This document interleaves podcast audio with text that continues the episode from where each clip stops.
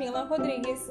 E hoje nós vamos contar para vocês a historinha do livro George e a Caça ao Tesouro Cósmico, escrito por Lucy e Stephen Hawking, episódio 17.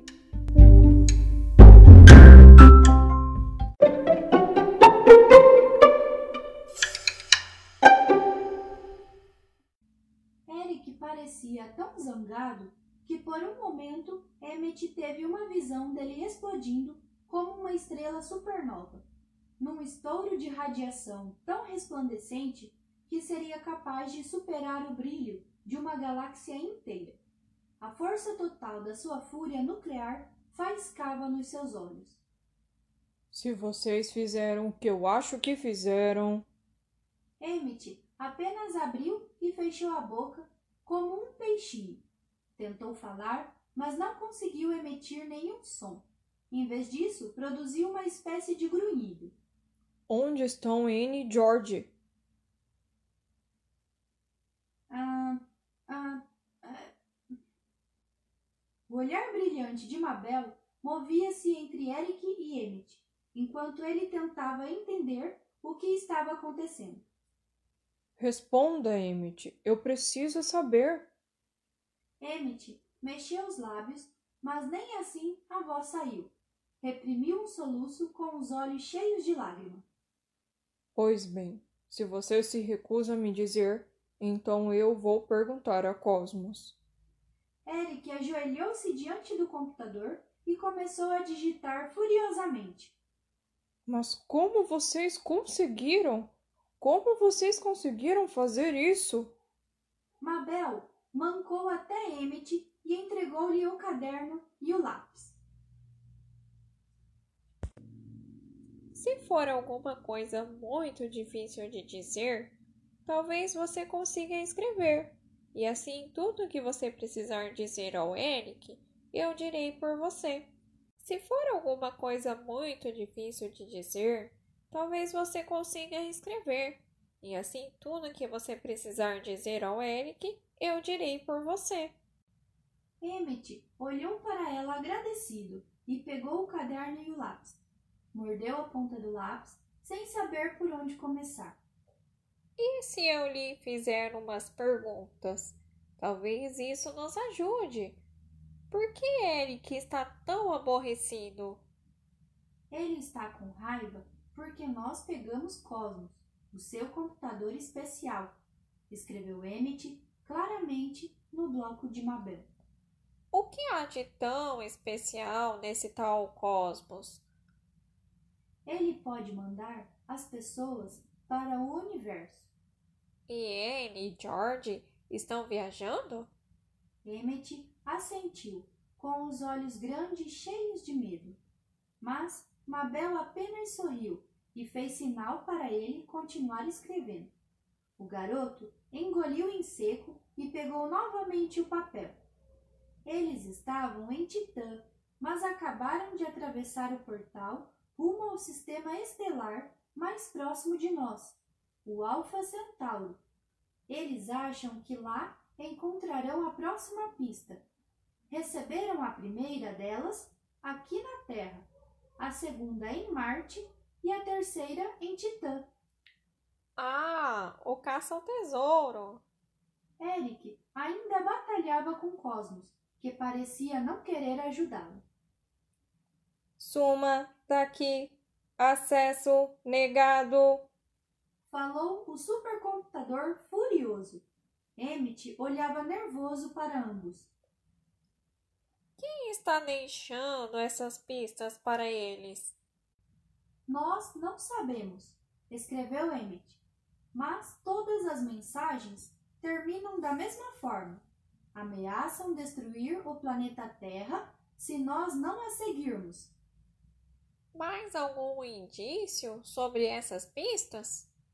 Bem, escreveu Emmett, hesitante. Eu consegui mais alguma coisa, mas talvez eu esteja errado. E desenhou uma série de pontinhos.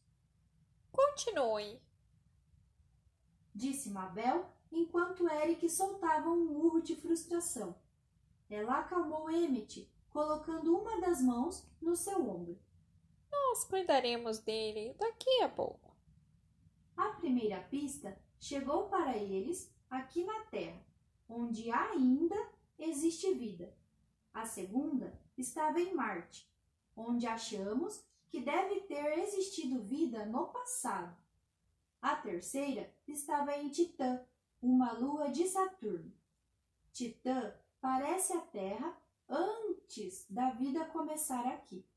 Portanto, nós pensamos que a quarta pista deveria levá-los a Alfa Centauro, o sistema estelar mais próximo de nós e é o lugar mais perto onde poderíamos buscar sinais de vida fora do sistema solar.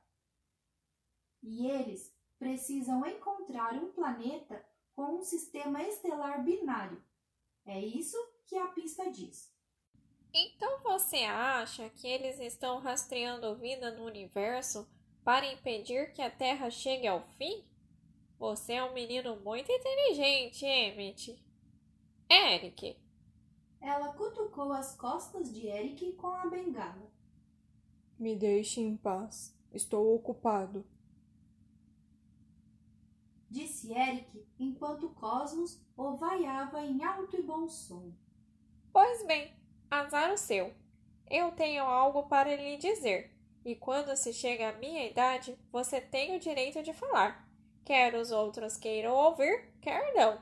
Eric, você apavorou esse pobre menino.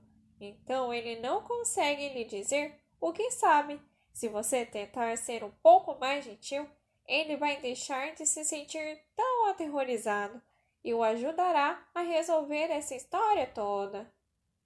Esse garoto, Eric escreveu no bloco de Mabel, colocou Anne e George em extremo perigo e eu estou fervendo de raiva. Nota-se. Mas você também está perdendo um tempo valioso e precisa ouvir. Pare de culpar o Emmett. Desta vez, Eric realmente explodiu. Ele conseguiu, de algum modo, consertar o meu computador sem me dizer, e depois deixou que Anne e George saíssem pelo universo caçando uma mensagem maluca que Anne imaginou ter recebido através desse computador, que na época nem funcionava, de alienígenas que não existem. E agora Cosmos está com um defeito novamente e não temos ideia se algum dia será possível trazê-los de volta. Mabel ouviu claramente todas as palavras. Ah, pare com isso! Não é culpa de Emmett. Tudo isso é obra da sua filha e do meu neto. Eles deixaram as suas desastradas impressões digitais por toda parte. George me contou que precisava vir à Flórida porque Anne tinha algo importante para ele fazer, e devia ser isso. Eles saíram em missão porque acreditam que a Terra esteja em perigo e que precisam fazer algo. Receberam a primeira pista aqui na Terra, mas Emmett me disse que quando eles a seguiram até Marte, encontraram outra pista lá, à espera. Essa pista os enviou a Titã. Eles acabaram de sair de Titã para procurar um planeta próximo. Mabel verificou no bloco Alfa Centauro. O quê? Quer dizer que eles foram ao espaço só para brincar, para se divertir? Quer dizer que eles realmente foram a um certo local encontraram uma pista e depois foram mais longe? Emmet assentiu, espremendo e apertando os olhos. Pelo nome santo de Einstein, como isso foi acontecer? Bem, quando eu estava atualizando o Cosmos, criei um aplicativo para o portal remoto. Sinto muito. Eric tirou os óculos e esfregou os olhos. Quer dizer que eles foram até Marte e encontraram lá uma pista esperando por eles? Isso mesmo, respondeu Emmett. Estava desenhada na superfície de Marte pelos pneus de Homer. Eric recolocou os óculos e se agachou. Emmett, sinto muito ter gritado com você. Sinto muito mesmo, mas preciso chegar até e George imediatamente. Você consegue me mandar para Alpha Centauro? Emmett hesitou por um momento. Posso tentar, mas Cosmos está se mostrando um pouco difícil e eu estou preocupado porque agora ele está usando muita memória. Não sei o que pode acontecer se eu enviar outra pessoa pelo portal. Mas Eric já havia ido pegar sua roupa espacial. Emmett sentou-se de pernas cruzadas diante de Cosmos e Mabel debruçou-se sobre ele. As minhas velhas juntas já não me permitem me abaixar tanto. Ah, disse Emmet e imediatamente levantou-se, pegou Cosmos e o equilibrou na lateral daquele satélite meio montuado, para que a avó de George pudesse ver a tela. Pegou algumas peças de máquinas e montou uma espécie de cadeira para Mabel. Obrigado, Emmett. É muita gentileza da sua parte. O prazer é meu, disse ele, sério, e tentou arrumar o papel laminado sobre os joelhos de Mabel, para servir de cobertor, mas ela recusou. Faça o que tem que fazer. Vá para o computador e não se preocupe com essa velha. Nervoso, Emmet introduziu a sua senha, esperando ver Cosmos reagir tão mal quanto acontecera com Eric. Acesso concedido, disse Cosmos educadamente. Então, Emmet digitou um comando para localizar a última atividade do portal, a fim de criar outro na Terra e enviar Eric ao encontro de Anne e George. Desta vez, não foi o humor de Cosmos que mais preocupou Emmet, e sim a sua capacidade de executar tarefas tão urgentes e necessárias.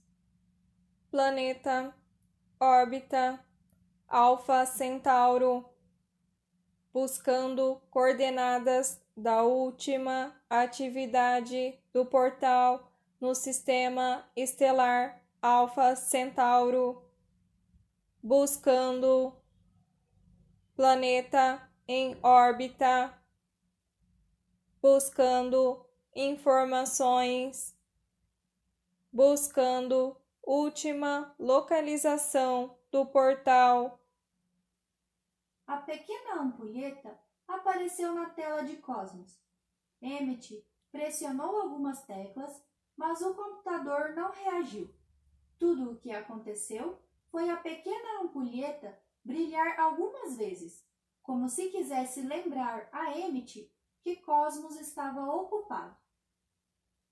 Acho que ele está ficando sem memória. Emmet escreveu no bloco de Mabel enquanto esperavam.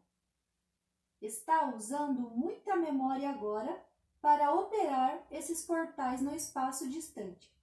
É muito importante não lhe fazermos muitas perguntas difíceis agora. O que precisamos saber? Precisamos saber para onde Cosmos enviou Anne e George. Eles lhe pediram para encontrar um planeta no sistema estelar Alpha Centauro. E como se encontra um planeta no espaço? Vamos procurar no Guia Prático do Universo. Guia Prático do Universo. Como encontrar um planeta no espaço? Os planetas não geram energia própria, o que os torna muito escuros em comparação com as suas estrelas centrais, dotadas de energia nuclear. Quando se usa um telescópio poderoso para fotografar, a luz fraca do planeta pode ficar perdida no brilho da estrela que ele orbita. Contudo, os planetas podem ser detectados pela atração gravitacional que exercem sobre a estrela central. Através da gravidade, eles atraem para si maçãs, luas e satélites, bem como a sua estrela central. Assim como um cachorro consegue usar a coleira para puxar o dono, um planeta pode puxar a estrela central, com a gravidade exercendo o papel da coleira. Os astrônomos podem observar uma estrela próxima, principalmente uma bem próxima, como a Alpha Centauro A ou a Alpha Centauro B, para ver se ela está sendo puxada por algum planeta desconhecido. O movimento de reação de uma estrela é um sinal revelador da existência de um planeta, e esse movimento pode ser detectado de duas maneiras. Em primeiro lugar, as ondas luminosas de uma estrela se comprimem ou se alongam à medida que ela se aproxima ou se afasta da Terra. Esse fenômeno é chamado de efeito Doppler. Em segundo lugar, dois telescópios agindo como um só podem combinar as ondas luminosas de uma estrela para detectar o seu movimento. Planetas tão pequenos quanto a Terra e tão grandes quanto Júpiter podem ser detectados por meio dessas técnicas. Talvez um dia você descubra um planeta que ninguém identificou antes. Escrito por Guilf.